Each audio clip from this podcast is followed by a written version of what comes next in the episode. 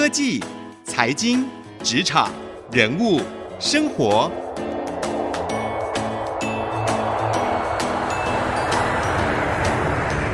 创意领航家。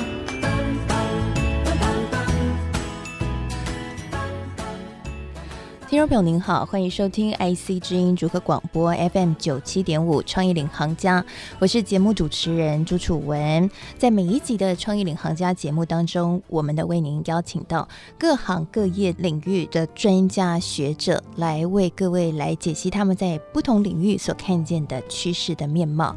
希望呢，透过他们的眼中所看到的一切，能够带给我们所有听众朋友不一样的创意，在工作和生活当中可以有所发挥。今天呢，我们创意领航家节目为您邀请到的这一位大有来头，他呢是美国麻省理工学院的博士，而且曾经担任百年跨国企业创新战略总监，同时呢，他也在麻省理工学院的媒体实验室授课，而且推动了许多国际产学合作。他的研究创作曾经被 Google、Twitter。Dropbox 美国银行收购，而且呢，他创立的公司在众筹平台 Kickstarter 成功募资多少呢？大家猜猜看，答案是百分之一千五百。那他也是首位麻省理工学院获得 MIT Cisco Fellow 的得主。他是现在在清华大学任教的包胜银博士，今天呢来到我们节目当中哦，来跟我们聊聊他所看到的 AI 趋势，同时呢也跟我们分享他自己是如何横跨了许多不同的领域，然后把这些不同的领域的知识结合，让自己的脑袋可以创新升级，在工作上面有许多不一样的应用。今天我们就邀请他来跟我们分享了，我们一起欢迎包博士。谢谢谢谢主持人好，大家好。包博士的丰功伟业，我觉得我刚刚开头讲的可能都还讲不完哦。因为呢，我查资料的时候，哇，这个包博士所做的，在清华大学的时候，包博士是清华大学毕业的嘛，对不对？所以现在又回到母校去任教。嗯。我看清华大学就有一整篇是关于包博士的报道，里面就洋洋洒洒写说，哎，在学生时期就已经得过了德国的 IF 奖，而且呢。你不是艺术系的学生，你是念科技的，但却得了德国的 F 奖，真的非常的特别，非常厉害，在跨领域上面的结合很特别。那包博士，我们两个认识是在企业领袖高峰会上面，经济部对经济部所举办的这个企业领袖高峰会上面啊，他们邀请包博士来分享 AI 趋势的一些视野和想法，以及如何应用。那刚好我是那一场高峰会的主持人，那我们有 panel discussion 的对谈，所以今天特别邀请包博士来到我们节目，来跟我们好好聊聊。因为你在 AI 这一块，你也做了自己非常多的研究，同时也有许多的作品，甚至还将艺术结合。所以，包博士，你怎么看 AI 接下来的发展？它已经是一个非常火红、非常热的一个趋势的名词的代表了。你觉得接下来 AI 会怎么发展？其实跟主持人分享一下，大概在五到十年前好了，当时其实 AI 早就已经发展了一段时间。那时候我在美国，在 MIT，在 MIT 其实算是 AI 的发源地之一。那周围很多朋友也都是从事相关这个 AI 的研究，但是当时呢，没有人敢说自己在做 AI，呃，我们经常会跟呃国际上的企业去做很多的产学合作，是，或是将我们的研究做一些应用。可是当企业来参观，或者我们在跟企业分享的时候，研究内容如果是跟 AI 相关的时候，那时候我们是不讲自己在做 AI 的，因为那个时候的 AI 还没有像现在这么样的热烈广泛被讨论。是，那甚至在做 AI 的我的许多朋友们，他们如果跟人家说他在做 AI，是找不到工作的。对，但现在却是炙手可热。对，但是现在可以观察到，哦，是全世界的趋势是非常的热衷在 AI 这个话题上面。比如说，上次我们在经济部的这个呃领袖高峰会，除了台湾有很多的企业主，有企业的二代之外，也有呃邀请 AIT 还有国外的许多企业来到现场。这些企业也非常的关心，诶，如何将呃甚至像传统产业能够透过科技来做转型，leverage AI 的。Power leverage AI 的力量，其实真正目标是要做什么？是做一些创新，是帮企业省钱，能够帮企业再次创造价值。所以大家会有很多的呃这样子的关注在 AI 的这样子的方法上面。但我就我来看，我们可以把它观察成一个可行的方法，对一个技术。那它是一个领域，但并不是一个万能药。究竟我们的产业它的核心的这个 power 在哪里？对，台湾又跟世界上其他国家又有一些独特之处，得天独厚的地方。那这个才是我们可以更多去思考的。那么，如何用我们所擅长的事情，然后呃，AI 就是充其量就是一个好用的工具，是它能够帮助我们去简化一些人工、一些人力，但是我们也不能说完全的仰赖 AI。甚至有人说，诶、欸，他害怕未来的世界人会被 AI 给取代。对，那这个并不是大家所希望看见的。因此，我们如何能够呃去好好的善用我们手上的工具，然后思考说，诶、欸，我们的核心的 capability 在哪里？所以，任何一个企业呃去思考我的企业呃核心的目标、核心的能力在哪里？那然后呢，再仔细的去思考，我们怎么样能够善用这样的工具，帮我的企业，帮我们的国家。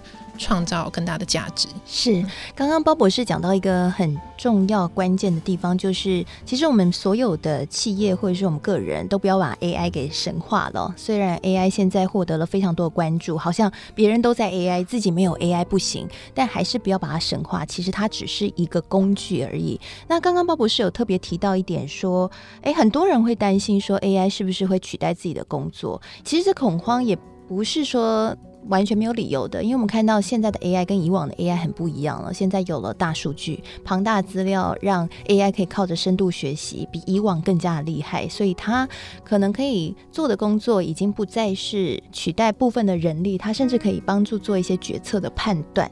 教授，你怎么看 AI 未来会取代人类工作这个问题？真的是完全不用担心吗？还是说我们？应该用什么样的眼光来看待这件事情，和评估自己企业可能会受到的影响，或者是去做一些行动方案？我认为这是完全不用担心的。AI 会不会取代人呢？我用另外一个举一个例子来回答。我们现在广泛使用手机，对，用 email，智慧型手机在被创造出来啊的时候，在这之前，我们其实希望的是说，哦，有这个手机能够更加让我们的生活更便利，工作可能会更轻松，但是。当我们有了智慧型手机，有这么便利的啊、呃，像 email 等等的通讯软体之后，我们的生活有更轻松吗？还是其实我们变成无时不刻都在工作？是。嗯、那呃，AI 也是一样。呃，当然有一种可能是大家会这样子想，就是说啊，有机器人，那它可以取代掉很多的人力，很多劳工，很多的人可能会失业。是。但是同时，它也会创造新的工作机会，新的形态的工作。会被产生出来，是。那也许某些是 labor intensive 这样子的工作，它可以被生产线上的一些机器人取代。那某一些呃类型的工作，它可能有 AI 来协助做决策。那其实变成是一个人与 AI 去合作，帮助我们更有效率的处理一些呃比较繁琐的事情。是。但是某些事情却反而是很难被 AI 给取代的。啊、呃，像是什么呢？譬如说呃艺术创作好了，对。对，这种比较 creativity，这是一种。那另外一种像是我们人与人真实的情感的交流。你看，有手机、有网络、有这样子的各种不同的，让我们能够远距离去沟通的工具。一方面，它很便利的帮助我们沟通，但是另外一方面，我也观察到一个现象，就是越来越多的人，当我们成为低头族的时候，反而更加的对于旁边的环境、生活周周遭的人，会开始。没有像以往那么多的关心，是。那这个是一个现象，大家可能也都有观察到。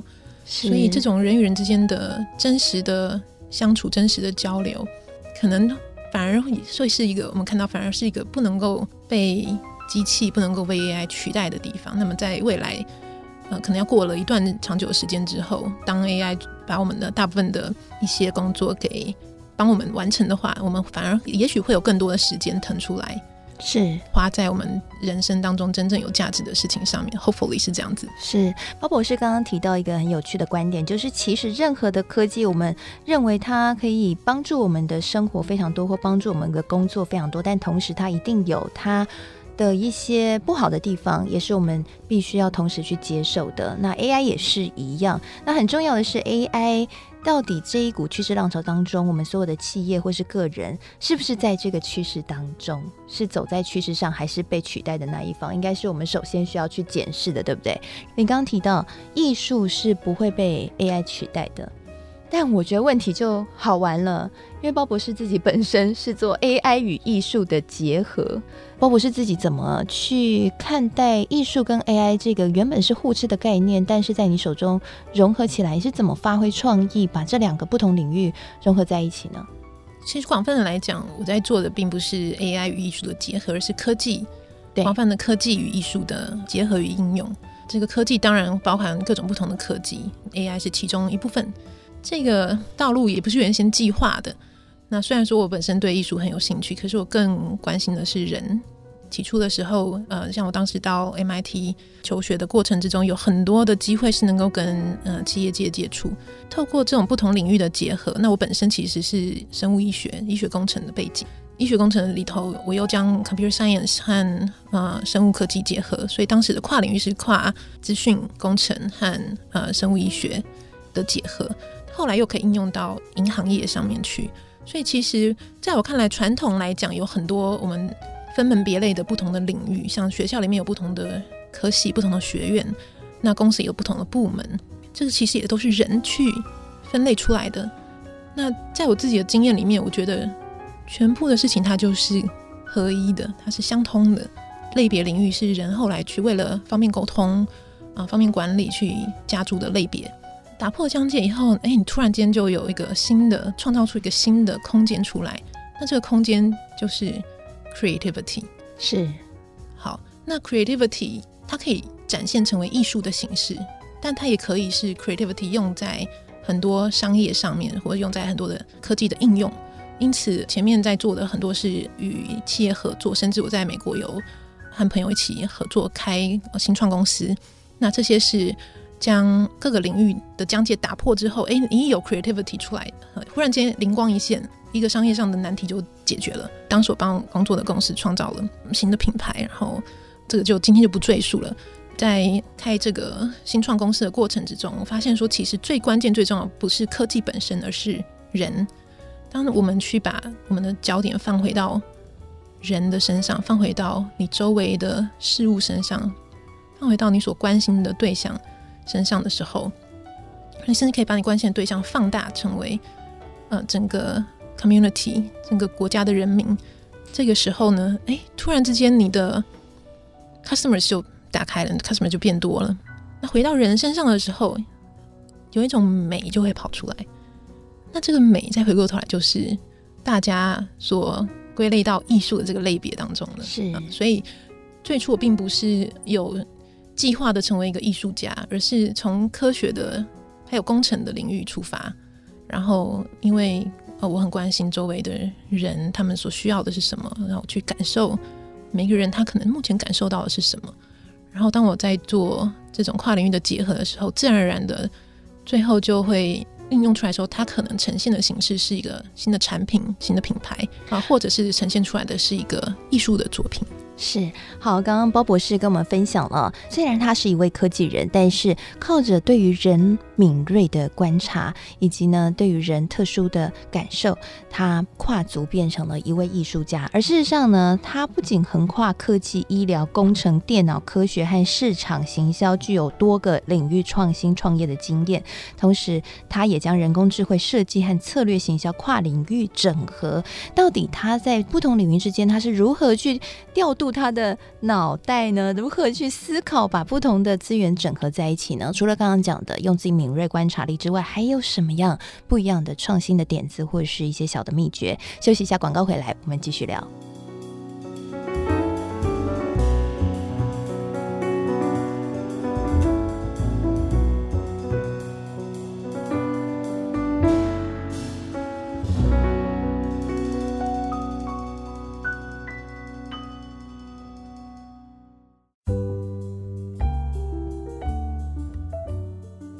回到创意领航家，我是节目主持人朱楚文。今天呢，我们节目为各位邀请到的这一位是清大的教授包胜银博士。他不仅是美国麻省理工学院的博士，同时呢，他也非常擅长国际跨领域产学的合作。那在节目的一开始，我们也为各位介绍了他，甚至还是一位创业家，创立的公司在众筹平台 Kickstarter 成功募资了百分之一千五百。而同时呢，他也是少数横跨了科技、医疗、工程、电脑科学和市场行销多个领域，将人工智慧设计和策略行销来做整合的一位非常特殊的科技人，也是一位创业家。那你自己现在在清华大学也是开设了这样的一个课程哦，应该说在这个非常特殊的学院，它不隶属于任何一个学系，它是独立出来的，是一个国际跨院硕博士的学程。那你是那里的专任教授，其实这是不是也跟你自己在麻省理工的 Media Lab 媒体实验室的经验很有关系？嗯，是的，现在其实。可以看到越来越多的学校，越来越多的公司企业都开始意识到跨领域的重要性，开始朝向跨领域这样子的方向来发展。呃，我在清华大学任教嘛，那目前清华大学有这样子一个跨领域的新的 program，这也是我觉得一个非常吸引我回到台湾的一个原因之一。那当时我在美国的时候，是在麻省理工学院的媒体实验室。英文的原名是叫做 MIT Media Lab。大家听到 Media Lab 的时候，啊、呃，不了解的人还以为它可能是诶电视呀、新闻呀这样子的媒体。那实际上，它是一个呃很多元、跨领域结合科技、艺术、设计，甚至心理学等等不同领域的一个跨域的结合。那因为它很难被定义，当时就称它为叫做 Media Lab。这个 Media，其实在我的理解里面，其实是可以。把它解释成为是一个人与科技之间的桥梁。那很多我们看起来好像耳熟能详的一些啊、呃，现在的产品，譬如说像是 Amazon 的 Kindle 这样电子纸，也是当时在啊、呃、Media 早期做出来的一个新的材料。它就是我们人和资讯、人和科技中间的一个媒介。比如说用电子纸这样的技术来呈现，是啊，或者是 Google Glass 啊、呃。几年前，Google Glass 它也是 Media Lab 早期的一个博士论文。在 Media Lab 有一个特色，它就是各种不同领域之间的界限去除。对，那放在同一个 building 里面，啊、呃，现在有两栋两栋 building 是扩大了。那但是在这个里头，你可以看到我们以前讲叫做跨领域啊、英文是 interdisciplinary，那么后来甚至叫它做 anti-disciplinary，不要有去除了这个领域中间的范围的界限。那当各个领域融合的时候，嗯，可以在这个 program 里面看到有各种各样背景的人，数学家，有医师啊，有物理学家，有嗯电机、电子工程师，全部都在里面，还有音乐家等等，你可以想象到的人都有。那这是一个很重要的事情，叫做 diversity，多元的融合，中间一定会有很多的挑战。你在接触到不同领域的人，甚至我是。一个科学的背景，工程的背景。那后来呢？我在自己亲自在做的事情，就是确实很多是商业上的结合。可是呢，我从小又是个很热爱音乐艺术的人，就是除了学术以外，其实经常在做艺术展览。然后我也去音乐会里面去，嗯，perform 去表演。所以，当你在一个环境里面，你可以接触到不只是跟你很像的人，甚至有跟你很不一样的人，但是你却能够巧妙的能够跟他们沟通的时候。嗯，就可以擦出很多新奇的火花。是，那这时候有一小部分的人，他有这样子的能力，可以去同时跟工程师，又能够跟艺术家沟通。而是取几个代表，当然实际上不只是工程师和艺术家。是，但这样不同的人，不同的思维方式。那当呃，他们如果工程工程师遇到艺术家，通常会沟通不下去。对。可是呢，呃，有一小群的人，当他具有这样子很跨领域的特质的时候，他可以具有整合的力量。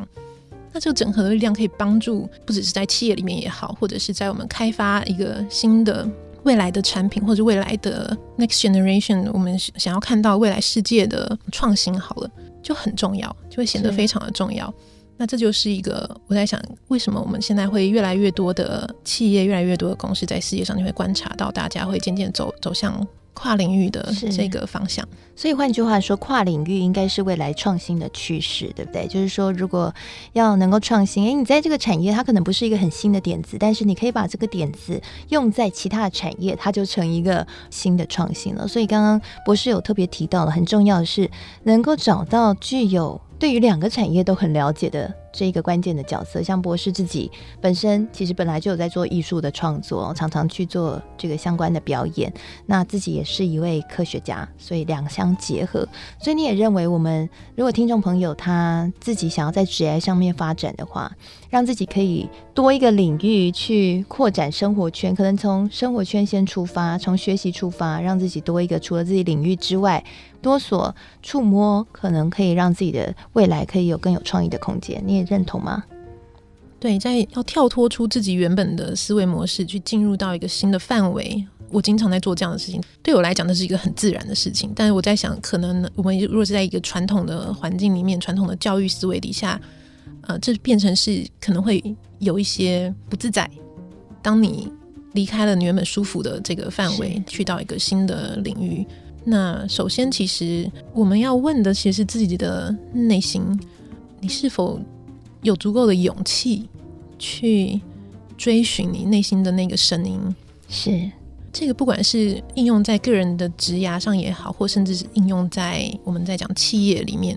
我曾经担任这个。呃，刚刚前面主持人有介绍到，是一个呃国际企业里面在帮他们做创新的策略。那我们嗯、呃、做了很多的内部创业，帮企业内部创新有很多很多的改革，比如说数位化，还有如何帮助企业内部创造更多的 creativity。在这个过程之中，其实企业它就是一个系统，就跟我们一个人个体也是个系统一样。那当你要开始思考如何。跳脱出去原本的这样的范围，你熟悉的范围的时候，一定会遇到很多的碰撞。是，可是这时候我们可以回过头来去问问自己内心的深处，你最想要的是什么？然后暂且抛弃这些所谓的领域的分界，领域的分界是人去划分出来的。可是当你真的回到内心深处，你真正想做的事情的时候，这些。领域是如何去划分的，一点都不重要了。是，不管它是科技和艺术之间有一条界限啊，大家会说这是两个极端，但实际上在我的脑海里，他们基本上是同一件事情。是，好，我们非常的谢谢包博士今天来到我们节目当中分享啊。包博士给我们点出了一条，如果你想要创新之路，你想走在这条路上面呢，很重要是要脱离自己的舒适圈，学习不给自己任何框架，不要把任何的领域就划分在那个领域，试着让自己回归到最单纯的自我，去想想看自己的需求或是他人的需求，从中去找到不同领域之间可以相互连接之处，让自己成为那一个连。接者就可以激发更多不一样的创意了，提供给所有听众朋友参考。谢谢您收听今天的创意领航家节目。那我们每一集的创意领航家节目现在也都上到 Podcast 和 Spotify 上面，邀请您一起来搜寻创意领航家来订阅以及给我们评分哦。同时呢，我们在节目的最后也会将采访笔记写在我个粉丝团财经主播主持人朱楚文在上面呢，会有分享今天采访的一些心得，也欢迎上来看看采访笔记。谢谢您收听。今天的创意领航家，我们下周再会喽，拜拜。